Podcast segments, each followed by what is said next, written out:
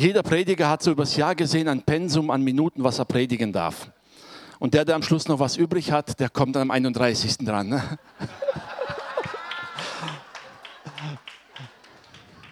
War aber nur ein Scherz. Demnach berechnete der Renuka predigen müssen, denn sie hat am kürzesten in diesem Jahr gepredigt. nee, nur ein Scherz zum Aufbau an euch. Ähm, ist ja, als wir so die Vorbereitung zum Jahresende hatten, und ich habe das letzte Mal schon darüber gepredigt, mir liegt das Thema Dankbarkeit sehr am Herzen. Zu sagen, Danke zu sagen für jeden Dienst, dankbar zu sein für jede Gabe, die Gott gegeben hat, dankbar für jeden Handgriff, den jemand für den Nächsten tut. Und wisst ihr, das lag mir auf dem Herzen zu sagen, ich will dankbar sein. Ich will einfach am liebsten jedem Einzelnen Danke sagen für alles, was dieses Jahr getan habt. Und dann ging ich jetzt ins Gebet und dachte, Herr, gib mir ein passendes Wort dazu. Und dann gab mir Gott einen Bibelvers, wisst ihr, und das ist ungefähr so, als wenn man an Weihnachten über Ostern predigen soll. Und habe gedacht, nee, kann nicht sein, stimmt was nicht. Ich habe es beiseite gelegt, am nächsten Tag wieder. Und dieser Vers hat mich nicht mehr losgelassen okay, ich ja, ich, irgendwie kriege ich es hin, ja, irgendwie. Okay, macht die PowerPoint an. Ich möchte euch ein paar Sachen mitgeben, einfach zum Nachdenken fürs neue Jahr, aber auch zum Abschluss für dieses Jahr. Wir wissen, das Jahr 2018 ist ein paar Stunden vorbei, gibt es nie wieder. Das war's dann. Es sei denn, irgendjemand kommt auf die Idee, die Jahreszählung neu zu erfinden, dann gibt es es vielleicht nochmal, aber selbst wenn man ein anderes Jahr genauso benennen würde, die Zeit, die vorbei ist in deinem Leben, kommt nicht zurück. Du hast immer zwei Möglichkeiten. Wie gehst du damit um? Na, will das nicht mehr gehen? Irgendwie geht die Fernbedienung nicht. Ne? Jetzt da. Wisst ihr, wir können natürlich zurückschauen aufs Jahr und darüber klagen, über all den Mangel, über alles, was schiefgelaufen ist, was nicht so toll war. Kannst du machen. Es hilft dir nur nicht weiter. Dann wisst ihr, es ist so, dass die Einstellung, die wir haben zu den Dingen, die vorbeigegangen sind, die prägt unsere Zukunft. In allen Dingen so. Wenn du mit einem Laden schlechte Erfahrungen hast und lässt diese schlechten Gefühle zu, dann wirst du wahrscheinlich in diesem Laden sehr selten einkaufen. Egal, was die haben. Das spielt immer eine gewisse Rolle. Wenn du offen sein willst, von ganzem Herzen offen sein für das, was Gott in deinem Leben tut, dann ist es wichtig, die Vergangenheit unter zwei Gesichtspunkten zu sehen. Das erste, sei dankbar für das Gute, das Gott dir gegeben hat. Egal inwiefern du es jetzt bewertest, sagst, ja, das Gute war letztes Jahr nicht ganz so viel wie das andere zweitrangig. Sei dankbar für die guten Dinge. Da könnt ihr kurz umschalten, bis die Fernbedienung wieder geht. Und das Schwere, nicht so Gute, das sieh unter dem Gesichtspunkt, dass du daraus etwas lernst. Und vor allem, dass es dir zeigt, noch bin ich nicht vollkommen. Amen. Die unerfreulichen Dinge zeigen uns unsere Grenzen. Sie zeigen auch, dass wir in einer Welt leben, die nicht vollkommen ist, dass wir selber nicht vollkommen sind. Und wisst ihr, mitten in diesen Text hinein bekam ich diese Predigtstelle und machte auf Lukas 17, die Verse 7 bis 10. Jetzt versteht ihr, warum, wer die Bibelstelle kennt, ne? warum das irgendwie mit Dankbarkeit nicht so ganz zusammenpasst. Ne? Wisst ihr, Jesus lehrt seine Jünger und die Nachfolger und er gibt ihnen ein Beispiel aus dem Alltag. Lukas 17 ab Vers 7, da heißt es, wer unter euch hat einen Knecht, der pflügt oder das Vieh weidet und sagt ihm, wenn er vom Feld nach Hause kommt, komm her und setz dich gleich mal an den Tisch. Wird er nicht viel mehr zu diesem Knecht sagen, bereite mir das Abendessen, schürze dich, diene mir, bis ich gegessen und getrunken habe und danach sollst du essen und trinken. Und Vers weiter heißt, dankt er etwa dem Knecht, dass er getan hat, was befohlen war? So auch ihr, wenn ihr alles getan habt, was euch befohlen ist, so sprecht, wir sind unnütze Knechte, wir haben nur das getan, was wir zu tun schuldig waren. Diesen Satz am Jahresende ist nicht gerade eine dankbare Haltung, oder? So nach dem Motto, wir sind unnütze Knechte, wir haben ja nur das getan, was wir tun müssen. Klingt nicht erbaulich, das klingt so wie ein Chef, zu dem du kommst, der sagt, sei du überhaupt froh, dass du bei mir arbeiten darfst. Na? Ich hatte früher immer wieder so ein bisschen Probleme mit dieser Bibelstelle, weil das passt nicht zu dem Gottesbild, das man sonst hat. Zürcher Bibel sagt ein bisschen sanfter, nicht ganz so drastisch, wie Luther es macht. Und er sagt, wir sind weiter nichts als Knechte. Wir haben nur getan, was wir zu tun schuldig waren. Aber wisst ihr, diese Aussage habe ich lange Zeit nicht so richtig mit Jesus vereinbaren können. Dieser Jesus, der ja so dankbar ist, der mitfühlend ist, der wohlwollend ist, immer ermutigt, sagt hier an einer Stelle, wenn du alles gemacht hast, dann sag einfach, ich bin ein unnützer Knecht. Klingt irgendwie deprimierend, oder? Nach dem Motto, wozu soll ich überhaupt was machen, wenn ich sowieso unnützer bin? Aber nachdem ich mich eine Weile mit den Bibelstellen beschäftigt habe, habe ich ein paar Dinge da entdeckt. Wisst ihr, wenn man jetzt daneben stellt noch die Bibelstelle, die im Psalm, der Psalmist dann sagt, ne, was ist der Mensch schon, dass du seiner gedenkst? Ne? Was bin ich schon? Eigentlich nichts. Aber wisst ihr, das Interessante ist, Jesus hatte einen wichtigen Grund, warum er seinen Jüngern das weitergibt. Dieses Beispiel beinhaltet drei Wahrheiten, die für uns persönlich im Leben absolut wichtig sind. Und ich möchte, dass wir das zum Jahresende einfach mitnehmen.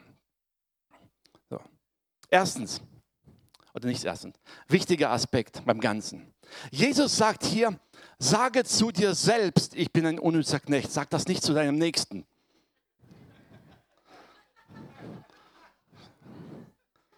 Okay? Ist eine wichtige Aussage. Nirgends in der Bibel steht geschrieben, dass wir das über den Nächsten sagen sollen, sondern nur zu uns selbst.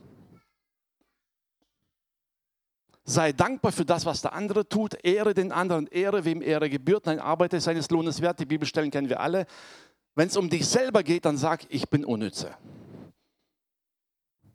Und da will Jesus dich auch nicht klein halten. Er wusste, warum er sagt. Da kommen wir noch dazu. Halt. Die erste Wahrheit, die wir darin lernen dürfen. Jesus sagt hier, wenn du alles getan hast, dann sagen, ich bin ein unnützer Knecht. Manche machen so, wenn ich unnütze bin, brauche ich auch nichts zu tun. Ne? Diese Haltung bringt dich nicht weiter. Wenn du dir bewusst bist, welche Stellung du vor Gott hast, wirst du alles tun, was Gott dir aufgetragen hat. Er sagt hier nicht, wenn Gott aus Gnade alles für dich erledigt hat. Gott tut für uns Dinge, die wir nicht tun können. Aber das, was wir tun können, das dürfen wir tun. Amen haben wir heute auch in Zeugnissen gehört. Manchmal müssen wir unser Ego ein bisschen zurückstecken und auch das tun, was Gott uns sagt. Dann, wenn du alles getan hast. Das ist keine Ausrede zu sagen, ich bin ja sowieso ein unnützer Knecht, wozu soll ich es dann machen? Hat damit nichts zu tun. Erstens, tu alles, was in deiner Macht steht. Das heißt, wenn du weißt, dass Gott von dir erwartet, dass du alles tust, dann wirst du nicht gleichzeitig mit dem, was Gott dir anvertraut hat. Und dann kommt der zweite Aspekt. Diese Haltung, dieses Bewusstsein, eigentlich bin ich nur ein Knecht, der das getan hat, was ich tun muss.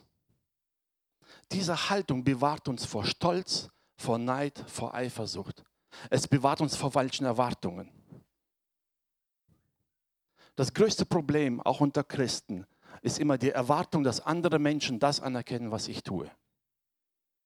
Die Bibel hat nirgends gesagt, erwarte Anerkennung für das, was du tust. Sie sagt immer nur, erkenne das an, was andere tun. Also Punkt 1, lob den anderen, ich bin unnütze. Wenn du diese Haltung bewahrst, dann wirst du nicht darauf pochen, dass andere Menschen anerkennen, was du leistest, was du tust, denn du weißt, du dienst Gott damit. Und Gott ist dein Herr. Und ich bin nur der Knecht, der einen Auftrag bekommen hat und diesen Auftrag ausgefüllt hat. Das war's. Dafür müssen mich andere Menschen nicht loben. Zugegeben, es tut gut, sind wir ehrlich. Es ermutigt. Aber das zu erwarten, verursacht Streit, verursacht Spannungen, verursacht Enttäuschungen.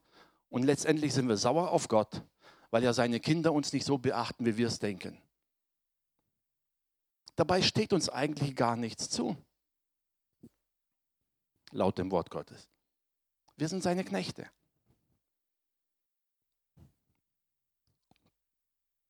Dritte Lektion aus dem. Wenn wir diese Haltung bewahren, zu wissen, eigentlich tun wir nur das, was wir tun müssen, werden wir niemals vergessen, was uns eigentlich rettet.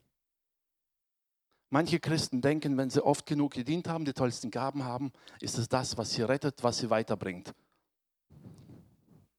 Im Dienst wächst du, ja und Amen. Wenn du dich einbringst, wirst du geistlich stärker, ja und Amen. Aber gerettet wirst du dadurch nicht. Retten tut uns allein die Gnade Gottes. Die Tatsache, dass Gott uns zu seinen Dienern gemacht hat, das ist das, was uns rettet. Was wir als Diener tun, ist nur eine Beigabe. Du könntest die größten Taten in der Welt vollbringen. Du kannst total liebevoll und demütig sein und mitfühlen mit allem drum und dran. Wenn du Gottes Gnade nicht in Anspruch nimmst, wirst du nicht zum Diener Gottes. Geht nicht. Amen. Was Jesus hier weitergibt und sagt, wenn du dir bewusst bist, dass du ein Knecht Gottes bist, dann weißt du, dass alles, was du getan hast in diesem Jahr, alles Gute, alle Leistung, alles, wo du dich hineingeopfert hast, wo du vielleicht dein Vermögen hineingesteckt hast, die Zeit geopfert hast, egal was du in diesem Jahr getan hast, das hast du nur deshalb getan, weil Gott dein Herr ist und du sein Knecht. Paulus drückt das noch schöner aus. 1. Korinther 15, Vers 10. Und er umschreibt eigentlich diese Haltung und sagt, durch Gottes Gnade bin ich, was ich bin. Und seine Gnade an mir ist nicht vergeblich gewesen. Denn was hat diese Gnade bewirkt? Was sagt er weiter? Denn ich habe viel mehr gearbeitet als alle anderen. Er hat nicht gesagt, die Gnade war so groß bei mir, dass ich da saß und mir fiel alles in den Schoß. Nein, er sagt, die Gnade hat bewirkt, dass ich mehr gearbeitet habe als alle anderen. Aber es war nicht ich. Es war die Gnade Gottes, die in mir es bewirkt hat. Alles, was du in diesem Jahr getan hast, Glaub mir, ich würde dir persönlich gerne die Hand dafür schütteln. Jedem Einzelnen fünf Minuten lang danken, würde nur zu lange dauern. Aber es bringt dir nichts. Außer ein paar gute Gefühle bringt es nichts. Wenn du aber im Herzen genau weißt, alles, was ich in diesem Jahr tun durfte, konnte ich tun, weil Gott mir gnädig war. Jede gute Tat, die ich vollbracht habe, konnte ich tun, weil Gott gnädig war dass ich meinen Nächsten ertragen durfte, war eine Gnade, die Gott mir gegeben hat. Amen. Manche trauen sich jetzt nicht Amen zu sagen, wahrscheinlich, weil der Ehepartner daneben sitzt oder so. Ja, aber mach dir nichts draus, der denkt genauso. Dieses Bewusstsein zu bekommen, mir steht kein Lohn zu in dem Sinne, dass ich was geleistet habe. Dass Gott trotzdem ein Belohner ist, das wissen wir alle. Wenn ich aber anfange zu handeln und zu arbeiten aus der Erwartung heraus, dass mir ein Lohn zusteht, dann habe ich vergessen, was Gott für mich getan hat. Aus Gnade bin ich errettet. Wir haben das Lied gesungen, wir werden es nochmal singen. Allein aus Gnade stehen wir heute hier am Jahresende. Nicht, weil wir es verdient haben, nicht, weil wir viel geleistet haben, nicht, weil wir welche tolle Mitarbeiter sind, wir stehen heute hier am letzten Tag des Jahres, können Gott Danke sagen, allein deshalb, weil er gnädig zu uns war.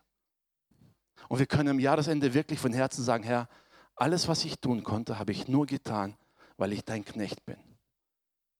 Es war meine Verantwortung, es zu tun. Du hast es mir anvertraut, denn was ich bin, was ich habe, gehört dir. Amen. Zumindest ist das die Sichtweise der Bibel, wenn ich wiedergeborener Mensch bin und Gottes Eigentum bin. Amen. Denn Paulus sagt auch, wir leben nicht mehr für uns selbst. Wenn wir immer noch erwarten, dass wir selbst was bekommen, dann haben wir so gewisse Ansprüche, die wir Gott vorenthalten. Wisst ihr, dieser Vers, den Jesus da sagt, er will uns nicht klein halten. Er wollte jetzt nicht den Jüngern klar machen, dass sie nichts wert sind und unbedeutend sind. Nein, er wusste ganz genau, ein Mensch, der sich dessen nicht bewusst ist, dass er allein aus Gottes Gnade alles zu tun vermag, der wird sehr schnell stolz. Und dem Stolzen widersteht Gott. Die Bibel sagt nicht auf weltlichen Stolz oder sonst irgendwas. Jeder Stolz in deinem Leben ist automatisch eine Blockade für das Wirken Gottes. Und das tut uns nicht gut, das wusste Jesus. Er wusste, dass wenn wir einen gewissen Lob und Anerkennung erwarten, dann werden wir die anderen Menschen entsprechend beurteilen. Die, die mir das Lob, den Lob geben, das sind natürlich die Tollen und die mir das Lob nicht geben, na, das sind die ungeistlichen Menschen. Ne? Das sind die, die die Stimme des Herrn nicht so richtig hören. Dann würden sie sie hören, würden sie mich erloben. Übertrieben gesagt, ich weiß. Verzeiht mir. Es ist Jahresende. Nächstes Jahr bessere ich mich dann wieder. Ne? Jesus wusste, für die Jünger wird es wichtig sein, in ihrem Dienst, in ihrem Leben nicht von Menschen zu erwarten, sondern sich dessen bewusst zu sein. Sie sind Knechte Gottes, sie sind seine Diener, sie handeln in seinem Auftrag. Und alles, was sie tun, tun sie nicht aus ihrer eigenen Kraft heraus. Sie tun es nicht, weil sie befähigt sind und genial sind oder sonst was, sondern sie tun es, weil Gott durch sie wirkt.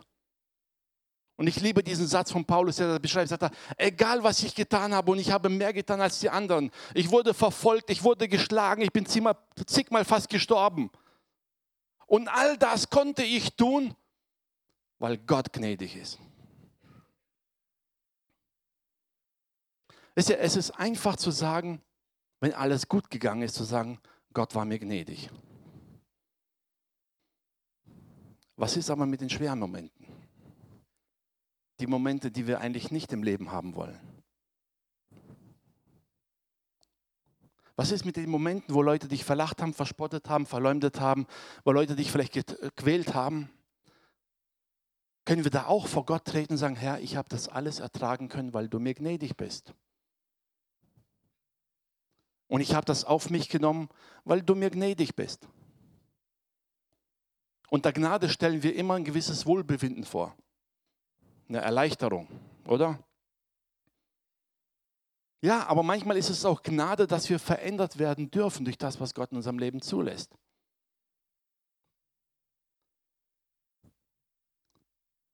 Ich möchte dich heute dazu ermutigen, zum Jahresende wirklich dieses Jahr auch im Gebet vor Gott abzulegen, mit dieser Haltung, die Jesus hier vermittelt, die Paulus sagt, Herr, alles, was in diesem Jahr war, nimm mich einfach aus deiner Gnade. Ich nehme es aus deiner Hand. Ich lege es vor deinem Thron nieder und ich will dankbar sein. Ich will nicht mehr von Menschen erwarten, dass sie mich loben. Ich will einer sein, der andere lobt. Das ist gut. Glaub mir, das brauchen wir alle. Aber ich will es nicht mehr erwarten. Was kommt, will ich aus deiner Hand nehmen, immer in dem Bewusstsein. Ich bin dein Diener und du sorgst für deine Diener. Du sorgst für deine Knechte. Oder glauben wir, dass Gott wegschaut, wenn es seinen Knechten schlecht geht? Er weiß genau, was er dir zumuten kann und was nicht. Aber er weiß auch da, wo deine Schwächen sind und meine und wo wir ein bisschen Korrektur brauchen.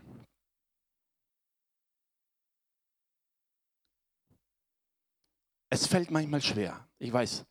Wisst ihr, vor allem, wenn man sich viel hineingekniet hat, viel investiert hat und dann so das Gefühl hat, niemand hat das gewürdigt.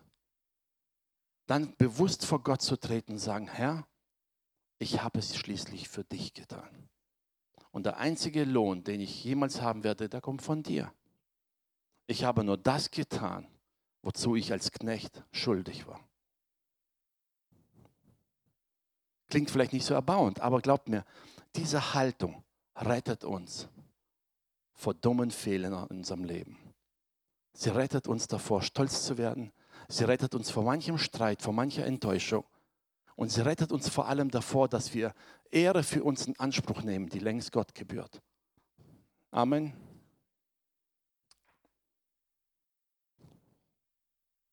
Also, lasst uns dieses Jahr dankbar beenden. Einfach in Danksagung. Nicht in Erwartung für mich, sondern in Danksagung vor allem Gott gegenüber. Danke zu sagen, danke, dass ich es tun durfte. Danke, dass ich dieses Jahr erleben durfte.